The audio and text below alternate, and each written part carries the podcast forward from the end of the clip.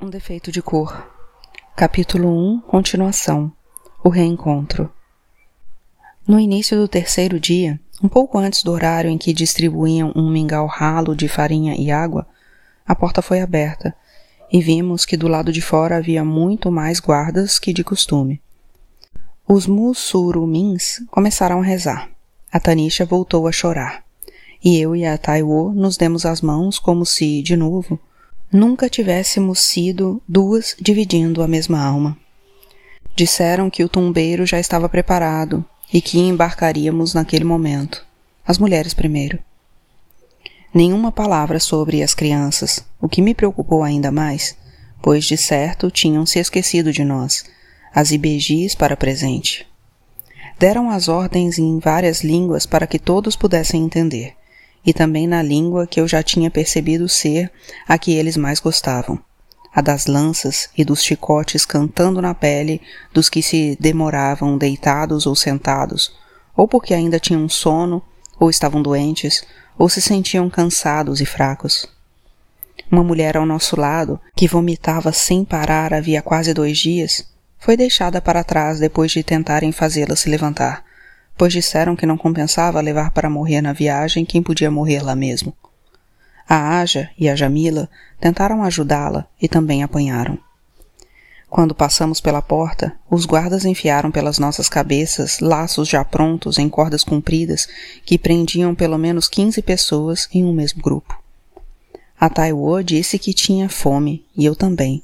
E quando a Tanisha perguntou a um dos guardas se não comeríamos nada antes de embarcar, ele disse que a regalia tinha acabado, que daquele momento em diante não éramos mais problema dele, e nos empurrou para que a fila andasse depressa, pois o navio precisava partir antes de o sol nascer.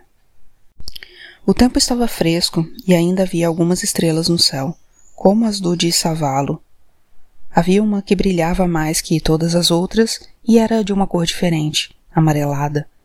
E quando pensei em mostrá-la a Taiwo, lembrei que não deveria apontar para estrelas, porque nasceriam verrugas na ponta do meu dedo. Bacei, um velho que vendia água em Savalo, tinha muitas verrugas, e era essa a história que ele contava, que quando apontávamos para uma estrela, em um ponto qualquer do céu, outra estrela morria. Então, de vingança, ela vinha nascer de novo, como uma verruga no dedo do assassino. Naquele momento, surgiram na minha memória muitas lembranças de Savalo, porque nada daquilo estaria acontecendo se não tivéssemos saído de lá. E foi por isso que, em um primeiro instante, achei que a voz dela não passava de uma recordação também. Mas, enquanto caminhávamos em direção ao lugar de embarque, a voz foi ficando mais nítida, até que finalmente pude vê-la, a minha avó. Eu e a Taiô tentamos correr ao encontro dela, mas a corda no pescoço nos puxou de volta. Ela então se jogou na frente de um branco que estava vigiando o embarque, e que não era nenhum dos dois que tinham chegado junto com o navio, e implorou que ele nos deixasse ir embora com ela. O branco afastou a minha avó com o pé e logo outros homens a agarraram, enquanto ela gritava, pedindo que a deixassem ir junto, já que nós não podíamos ficar. Não havia ninguém por perto àquela hora, mas fiquei procurando o Ayodele, pois ele poderia tentar falar com o branco. Mas a minha avó estava sozinha, ela e os ibejis abraçados junto ao corpo, falando sem parar e sem que o branco entendesse. Foi então que ele chamou um dos guardas para traduzir o que minha avó dizia, mas pareceu não acreditar, pois ficou olhando para ela e balançando a cabeça, para depois rir muito, chamando um outro branco para conversar. A minha avó foi então chamada para perto deles e começou a falar e a gesticular, apontando para os ibejis e para mim e para Taiwu. Depois mostrou a planta dos pés. Abriu os dedos, levantou os braços, pulou, abriu a boca e mostrou os dentes. De onde estávamos, não dava para ouvi-los. Mas tudo aquilo era o que um dos guardas pedia para ela fazer. Amando-o do branco. Ele deve ter gostado, pois assentiu com a cabeça e minha avó correu na nossa direção. Na hora, nem pensamos direito, pois estávamos felizes demais em vê-la, mas depois temi pelo seu destino. Ela, sem nenhuma braveza, disse que iria conosco aonde quer que fôssemos, e contamos que íamos todos virar carneiros no estrangeiro. Ela disse que, se fosse assim, também viraria, porque a única coisa que nos restava sobre essa terra estava reunida ali, e éramos nós três e os ibejis. Ela quis protestar quando um dos guardas tomou a estátua dos ibejis da mão dela, mas a Tanisha avisou que não adiantava, enquanto já nos faziam entrar na água. A partida. A água estava fria, mas se tentássemos reclamar ou mesmo voltar, os guardas nos ameaçavam com as lanchas ou as tochas. Havia várias canoas esperando por nós, já que somente elas conseguiam atravessar os alagados até o mar aberto. E eu e a Taiwo, a minha avó e a Tanisha, conseguimos ser embarcadas juntas. Foi bom porque uma encorajava a outra enquanto a canoa parecia que ia virar, atingida por ondas enormes, pois aquele trecho da costa depois das lagunas, não é protegido por nenhuma baía, como em São Salvador ou São Sebastião do Rio de Janeiro. Eu tinha medo pela minha avó, pois ela não era ibeji e provavelmente o branco não ia querê-la para presente, ficando para carneiro, como todos os outros. E já gostava da Tanisha também, e pensava em como seria bom se os brancos nos aceitassem todas como presente, e também a Ajá e a Jamila, quando descobrissem que não estávamos indo visitar Alá, como tinham falado para elas. Subimos no navio por uma escada de corda, e lá em cima pude perceber como era realmente grande. A Taiwo comentou que dava para carregar muitas canoas iguais a que pegamos no caminho de Savalo para Uidá, e perguntou à minha avó se podíamos ficar ali, olhando o mar, olhando Uidá, que era muito diferente vista de longe. Nem sei se dava mesmo para ver a cidade, não me lembro, mas eu tinha a impressão de que às vezes as águas do mar eram varridas pelo farol do forte, como se ele nos acenasse em despedida. A minha avó não respondeu à pergunta da Taiwo, talvez porque, como eu, tinha medo de que nos transformassem em carneiros ali mesmo, antes da viagem. Talvez já nos matassem e pendurasse de cabeça para baixo, como ela fazia quando matava uma caça e pendurava no tronco de alguma árvore, aparando o sangue em uma vasilha antes que ele se transformasse em riozinhos. Acredito que todas sentíamos o mesmo medo, e percebi certa preocupação no comentário da Aja, dizendo que só podia comer a carne de carneiro que o marido matava. Comentei que elas eram iguais a Xangô da minha avó, que só comia carneiros, e a Jamila disse que não, que Xangô só comia carneiro porque só davam a ele carne de carneiro, mas mesmo se dessem a ela carne de porco, não poderiam comer, pois Alá assim tinha ordenado. Foi com elas que comecei a aprender que um Deus pode ser chamado por vários nomes. Para elas era Alá, mas para outros era Olorum, mas também podia ser Deus ou Zambi, por exemplo. Todos eles tinham criado o mar, as estrelas, o fogo, as pessoas e até mesmo o estrangeiro, que era para onde a Aja e a Jamila pensavam estar indo se encontrar com ele. Mesmo estando erradas, elas não sabiam o quanto estavam certas. Ou talvez soubessem, porque, enquanto todos se preocupavam, elas estavam ou fingiam estar felizes, dizendo que ia ser uma viagem longa e sofrida, mas que assim se oferecia um sacrifício maior a Alá.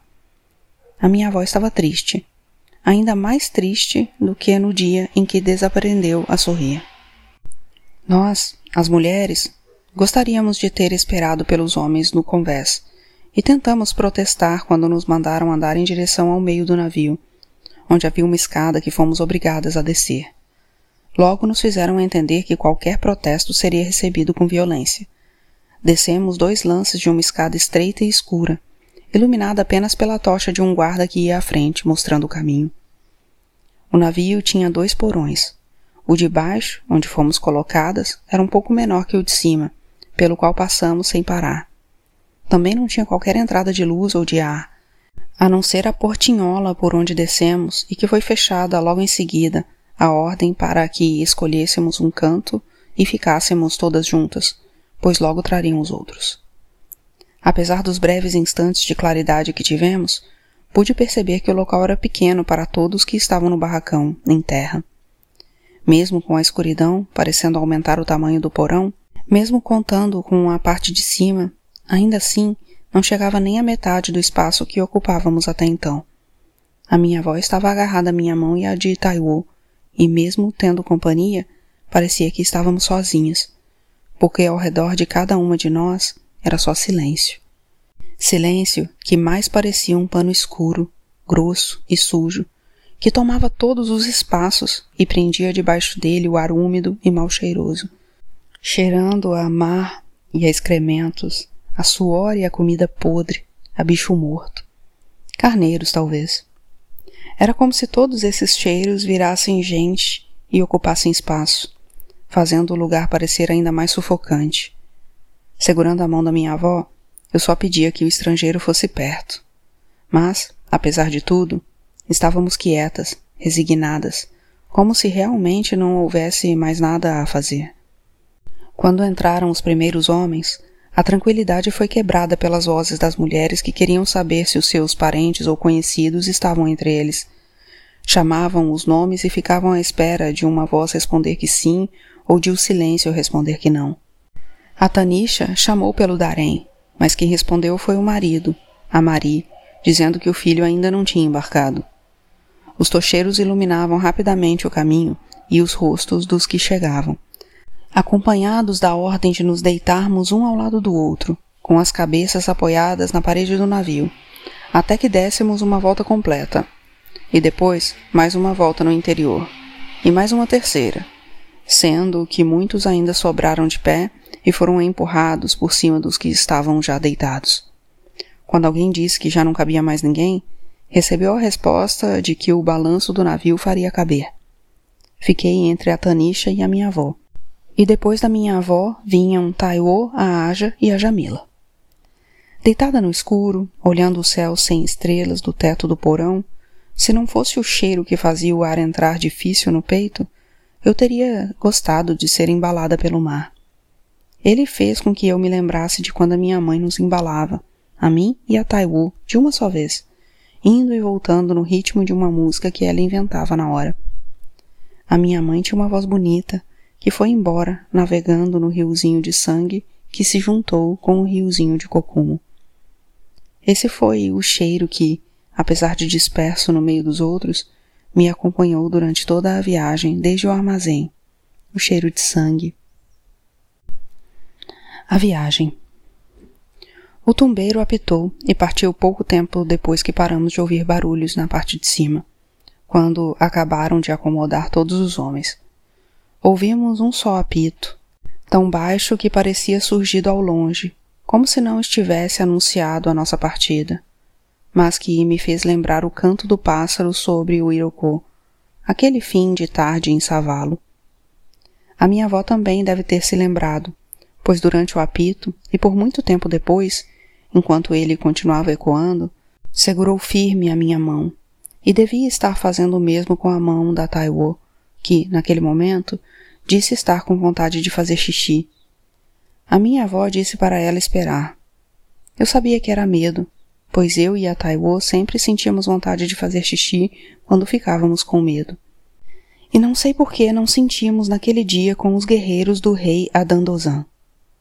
Vistos do alto, devíamos estar parecendo um imenso tapete, deitados no chão sem que houvesse espaço entre um corpo e outro, um imenso tapete preto de pele de carneiro. Um dos mussurumins, que parecia ser o chefe de todos eles, andava no barracão com um tapete de pele de carneiro sobre os ombros. Acho que não o deixaram embarcar com ele, como também não tinham deixado a minha avó continuar com os ibejis. Mas eu o imaginei tirando o tapete dos ombros e abrindo as suas muitas dobras mágicas, até que ficasse tão grande que cobrisse todos nós a sensação de calor e sufoco seria a mesma. Eu tentava imaginar outras coisas para esquecer a vontade de fazer xixi, até que a Taiwo reclamou novamente e a Tanisha disse à minha avó que ela teria que fazer ali mesmo, deitada, como provavelmente todos faríamos quando desse vontade, sem que houvesse terra para jogar por cima. A minha avó então rasgou um pedaço de roupa e deu a Taiwo, para que se enxugasse depois tomando cuidado para o xixi não escorrer e molhar a cabeça do homem que estava deitado aos seus pés. O homem não reclamou e nem se mexeu. Então eu disse que queria também fazer. Estava acostumada a fazer xixi em qualquer lugar, até mesmo no meio da rua. Mas fechada naquele porão era muito difícil. Principalmente por saber que, ao ouvir o barulho ou sentir o cheiro, alguém mais poderia ficar com vontade e fazer também, aumentando o ranço daquele lugar. Tive nojo quando peguei o pano já molhado com o xixi da Taiwo e quis desistir, mas não consegui segurar. Senti o xixi escorrendo entre as minhas pernas e apertei o máximo que pude uma contra a outra, para que não escorresse muito longe e não molhasse mais o meu vestido, que ainda estava úmido da água do mar. O tumbeiro apitou mais uma vez e pareceu ganhar velocidade, e eu só pensava na hora em que nos deixariam sair dali para tomar a fresca. Um dos mussurumins gritou algo e os outros repetiram, saudando Alá. A minha avó saudou primeiro a minha mãe e o cocumo, depois os ibejis e Naná, e então pegou a minha mão e a da Taiwo e as levou ao umbeje. Umbeje é um colar de contas dos iniciados no culto dos voduns, pendurado no pescoço, pedindo a proteção e a ajuda de Aizan, Zogbo, Agê e Louco. Aizan, Zogbo, Agê e Louco, respectivamente, voduns da nata da terra, do trovão, da folhagem e do tempo. E por último deu um caô cabicilê aba Sangu, que é uma saudação especial a Xangô, ao que eu e a Taiô respondemos caô. Muitas pessoas também responderam, e outras saudações e pedidos de proteção foram ouvidos em várias línguas. Depois que todos acabaram, o silêncio foi ainda maior, com a presença de Iemanjá, Oxum, Exu, Odum, Ogum, Xangô e muitos eguns.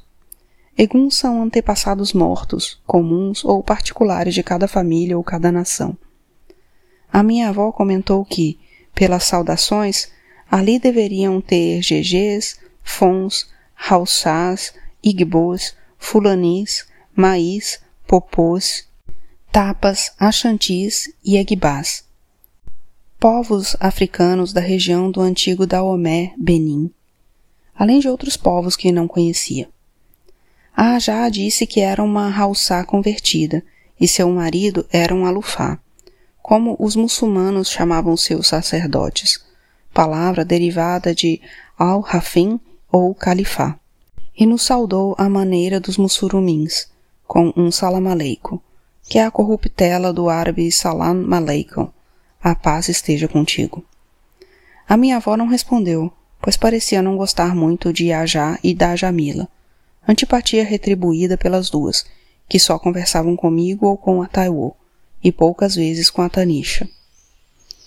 Durante dois ou três dias, não dava para saber ao certo, a portinhola do teto não foi aberta. Ninguém desceu ao porão e estava quase impossível respirar. Algumas pessoas se queixavam da falta de ar e do calor, mas o que realmente incomodava era o cheiro de urina e de fezes.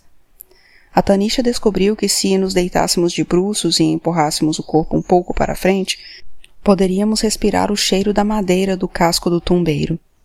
Era um cheiro de madeira velha impregnada de muitos outros cheiros, mas mesmo assim, muito melhor. Talvez porque do lado de fora ela estava em contato com o mar. Quando não conseguíamos mais ficar naquela posição, porque dava dor no pescoço, a minha avó dizia para nos concentrarmos na lembrança do cheiro, como se, mesmo de longe e fraco, ele fosse o único cheiro a entrar pelo nariz, principalmente quando o navio começou a jogar de um lado para o outro. As pessoas enjoaram, inclusive a nós, que vomitamos o que não tínhamos no estômago, pois não comíamos desde o dia da partida, colocando boca afora apenas o cheiro azedo que foi tomando conta de tudo. O corpo também doía, jogado contra o chão duro, molhado e frio, pois não tínhamos espaço para uma posição confortável. Quando uma pessoa queria se mexer, as que estavam ao lado dela também tinham que se mexer, o que sempre era motivo de protestos. Tudo o que queríamos saber era se ainda estávamos longe do estrangeiro, e alguns diziam que já tinham ouvido falar que a viagem podia durar meses, o que provocou grande desespero.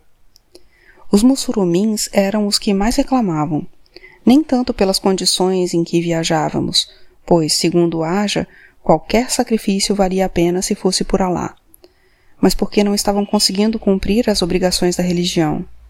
Cinco vezes por dia eles tinham que se virar na direção de Meca e dizer algumas orações, durante as quais precisavam se levantar e abaixar várias vezes, como eu tinha visto no barracão do forte, em Uidá.